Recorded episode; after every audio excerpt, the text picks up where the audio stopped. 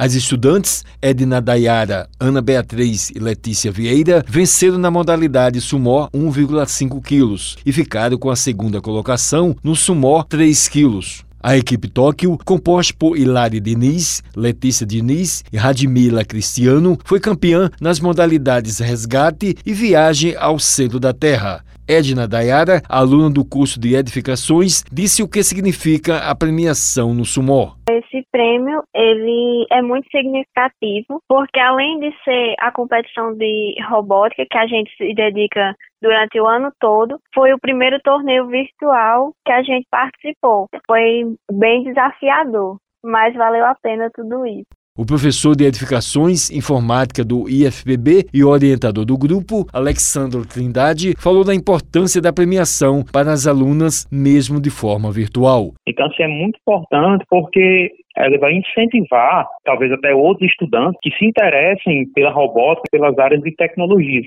Foi um tipo muito importante para o nosso campus, para a vida acadêmica delas também. Ele explicou o planejamento das estudantes, principalmente com isolamento social em virtude da pandemia. Duas semanas antes do torneio, eu tive que concentrar o treinamento em duas alunas apenas, que não tinha como se reunir, elas ficaram com os kits e elas iam se organizando, fazendo reuniões no Meet, gravava, fazendo vídeo chamada, apresentava uma para outra, elas iam trocando ideias. Aí no dia foi que reuniu o grupo e deu certo. Elas conseguiram vencer essa barreira de distanciamento. Alex disse o que espera dos novos desafios para o ano que vem. Em 2021, eu espero que elas possam competir também na Olimpíada Brasileira de Robótica, que é um tipo de desafio que vai exigir um pouco mais delas. Esperamos que elas participem o ano que vem também da Olimpíada Brasileira de Robótica, que tem um nível de dificuldade um pouco maior. Quem quiser mais informações e acompanhar o trabalho delas, pode acessar lá no Instagram, né, Meninas na Robótica. Elas vão estar postando algumas coisas sobre os torneios. O Wellington Sérgio para a Rádio Tabajara, o emissora da EPC, Empresa Paraibana de Comunicação.